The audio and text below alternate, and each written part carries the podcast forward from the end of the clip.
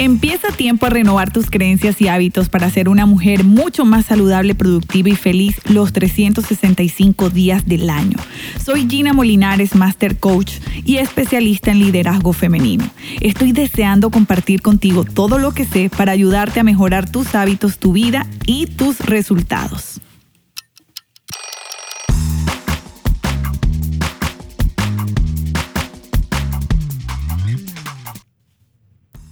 Entre tantas responsabilidades laborales, familiares y personales, ¿cómo podemos tener tiempo para pausar y reflexionar?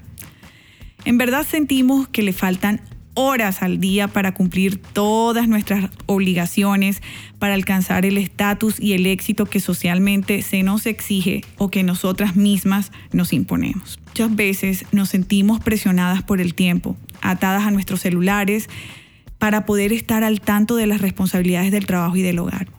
Puede ser muy difícil salir del trajín diario, dejar a un lado nuestros teléfonos, el portátil, la lista de tareas pendientes y encontrar un momento decente para reflexionar sobre nuestras vidas. Pero la reflexión es indispensable, es muy importante.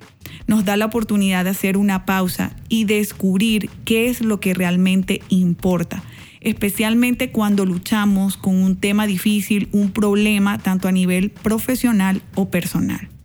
El escritor del libro Cómo traer el arte de la reflexión a tu vida ocupada entrevistó a más de 100 gerentes, desde supervisores hasta directores ejecutivos, de 15 países para conocer cómo los hombres y las mujeres ocupadas hoy en día encuentran tiempo para la reflexión descubrió que casi todos reflexionan, pero no necesariamente dependiendo de largos periodos de soledad. En su lugar ellos practicaban el arte de la reflexión en medio de su vida cotidiana para ayudarlos a tomar mejores decisiones en su día a día y para solucionar cada problema o inconveniente que se les presentaba. Pero ¿cómo podemos reflexionar en un mundo tan agitado? Existen cuatro principios básicos recomendados por este autor. El primero es encuentra una forma de pausar y reflexionar que se adapte cómodamente a tu vida y aún mejor que involucre algo que disfrutes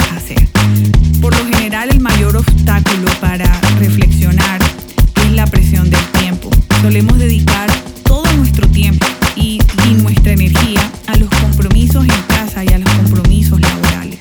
Tenemos muy poco tiempo para nosotros. La reflexión no tiene por qué ser un acto solitario. Tener conversaciones significativas con otras personas de confianza, con amigas que tengan intereses similares, puede ayudarnos a sentir muchísima paz mental. La segunda recomendación es hacer de la reflexión una celebración. No tienes por qué asumirla como una actividad seria y aburridísima. Puede implicar bajar la velocidad para contemplar la naturaleza, una ida a la playa. Puede ser una pausa para celebrar pequeños y grandes logros. Puede implicar compartir con amigas, escribir una nota de gratitud, practicar un hobby o orarle a Dios.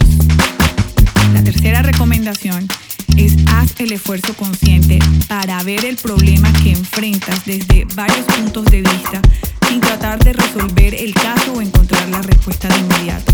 Por ejemplo, puedes imaginar de manera vívida las consecuencias cotidianas de elegir entre dos opciones diferentes, como decidir si aceptar un nuevo trabajo o quedarte con el actual. Y por último, busca siempre estar a la altura de los principios de vida. Te invito a preguntarte qué tipo de legado, por modesto que sea, quieres dejar en tu familia, en tus amigos, La reflexión promueve el crecimiento y a través de ella vas